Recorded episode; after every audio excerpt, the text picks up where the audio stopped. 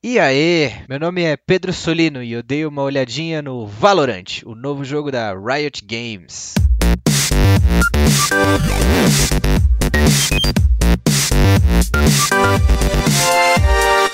Antes de entrar de cabeça no jogo, aquele aviso rápido. Esse podcast surgiu como uma das metas do nosso Apoia-se, que foi batida. Para ficar por dentro dos lançamentos do Bônus Stage, tanto do Bônus Cast quanto do Olhadinha, siga o arroba BônusStageBR no Twitter. E também entra lá no apoia.se barra para ver as outras metas que colocamos e, se for possível, nos dá aquela força com qualquer valor que você puder. Foram as contribuições do público que fizeram o Olhadinha acontecer e a gente quer fazer muito mais. Agora, e esse Valorant aí, hein?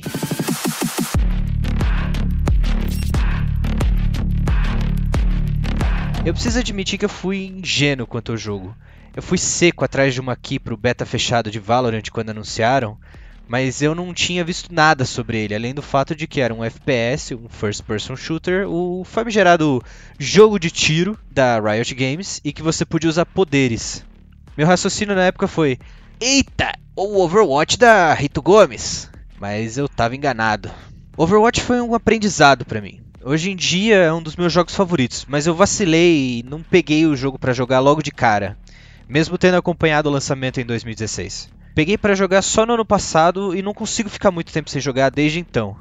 Eu sempre gostei de jogos de FPS, mas eu nunca me senti conectado com os jogos desse gênero até ter contato com Overwatch, que foi um amor à primeira vista para mim. E foi isso que me hypou tanto para começar a jogar Valorant quando foi anunciado. O problema é que Valorant não é Overwatch. Valorant é um Counter-Strike com alguns elementos usados no Overwatch.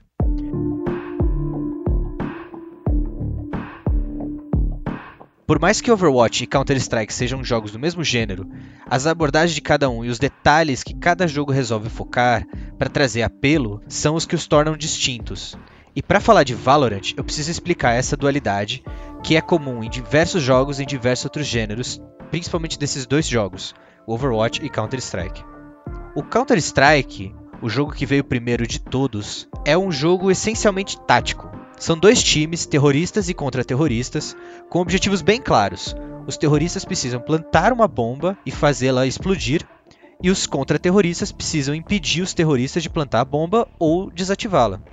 O CS, como conhecemos, é um dos jogos mais tradicionais de FPS do Brasil e no mundo, e um dos mais famosos. Até pessoas que não têm contato com videogames em geral possivelmente já tiveram contato com Counter-Strike em algum momento da vida, dada a tamanha popularidade do jogo. E exatamente por ser um jogo cujo foco é a coordenação de equipe, a implementação da estratégia usada e a leitura de jogo, o cenário de esporte de CS é enorme, principalmente no Brasil, com alguns nomes enormes no cenário nacional competindo e ganhando internacionalmente há anos. Apesar de tudo, Counter-Strike é um jogo absolutamente simples. 5 contra 5, quem ganhar 16 rounds primeiro ganha, não existe história, um lore elaborado sobre como aquelas equipes passaram a se enfrentar, nada. Já a equipe da Blizzard, que criou Overwatch, sabia quais seriam os desafios de lançar um jogo de FPS competitivo com a concorrência que iria enfrentar, mas também sabia quais eram os pontos onde o jogo podia ganhar espaço. Overwatch floresce onde CS não. Overwatch possui toda uma história muito rica e mal explorada dentro do jogo, sobre como o conflito começou.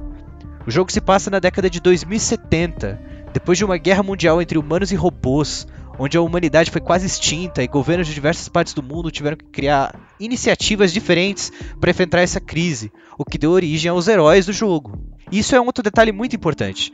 O apelo do Overwatch está na sua curta, porém carismática seleção de heróis e heroínas. Cada personagem do jogo é tratado com um enorme carinho pela equipe de Jeff Kaplan, e cada personagem possui uma estratégia de jogo que altera a dinâmica da equipe. Eles possuem uma ou mais habilidades exclusivas e uma habilidade Ultimate, um poder máximo, que leva um tempo para ser carregado. O personagem que mais se aproxima da jogabilidade do Counter-Strike e de outros jogos similares do CS é o Soldado 76, e até ele mesmo precisa de umas melhorias para poder se equiparar ao que os outros personagens podem fazer. Ele não é ruim, mas um fuzil contra o que a galera do Overwatch pode fazer é como levar um canivete em briga de foice. Por exemplo, tem a Moira, que é uma cientista que usa métodos questionáveis para desenvolver sua pesquisa, que tem o poder de roubar a energia vital de seus oponentes com uma mão e revitalizar os aliados com a outra. Tem o Doomfist, o CEO de uma organização terrorista chamada Talon, que perdeu um braço e recebeu um novo mecânico capaz de dar um soco supersônico e ainda atira dardos com a outra mão. E ainda tem o Bastion, que é literalmente o último robô ativo da guerra entre humanos e robôs e que se transforma num tanque entre tantos outros heróis incríveis, cada um com seu charme e mecânicas específicas. Diferente do CS, por conta das peculiaridades de cada personagem, é preciso separar cada função em tanque, suporte e dano, o famoso DPS. No CS, os jogadores estão em pé de igualdade quanto às habilidades, tendo em mão somente uma arma, que pode ser comprada antes de cada rodada. O que diferencia os jogadores em uma partida é a performance de cada jogador durante as rodadas. O jogador que matar mais ganha mais dinheiro, assim como o time que ganhar mais rodadas também ganha mais dinheiro. Por mais que você queira pegar uma arma específica, você precisa tomar cuidado para não quebrar suas finanças em um único round no Counter-Strike e correr o risco de morrer cedo, sem matar ninguém ou de sua equipe perder. É uma mecânica muito importante no CS que não aparece em Overwatch. No jogo da Blizzard, quando você morre, você só precisa esperar alguns segundos que você volta para sua base sem penalidades. A forma com que o jogo discorre também é bem distinta entre os dois jogos. No Overwatch, cada mapa tem sua mecânica distinta, mas no jogo basicamente varia entre ter pessoas do time carregando uma carga que precisa ser levada do ponto A ao ponto B, ou dominação de território, o time que ficar controlando mais tempo o lugar X ganha. Ao contrário do CS, a estratégia de implementação não é o foco, apesar de ser muito importante também. Overwatch permite com que você mude de personagens a qualquer instante, o que faz o foco do jogo seja sempre neles, os personagens.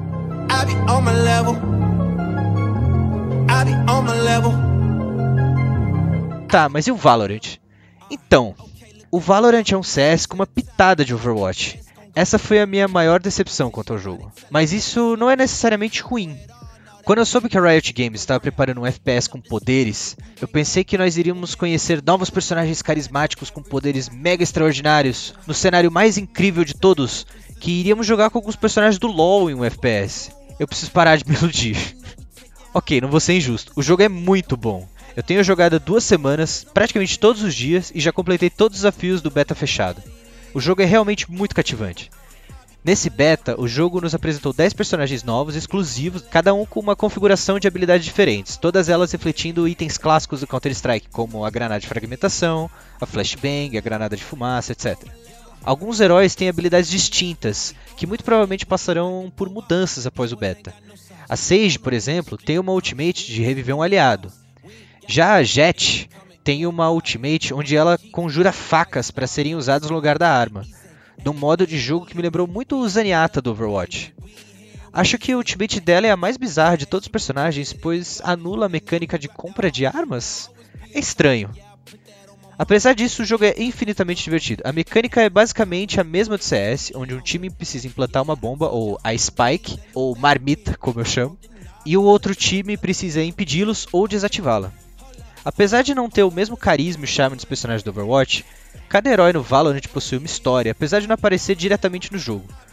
E o jogo da Riot possui algo que Overwatch não tem até hoje, mesmo 4 anos após o lançamento: uma mulher negra como personagem jogável e com um sotaque banheiro maravilhoso ainda. Nota 10 para Riot por isso.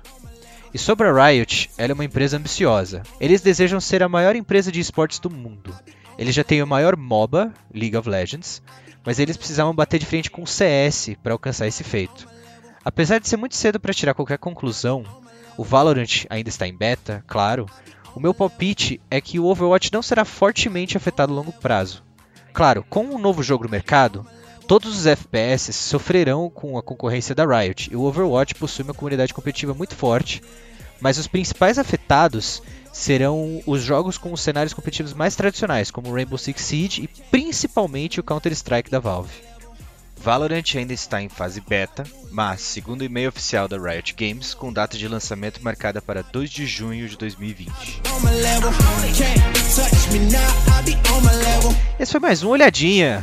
Muito obrigado por ouvir esse episódio e mandem mensagem lá para nós no arroba bonusstagebr no Twitter sobre o que vocês acham de Valorant até agora.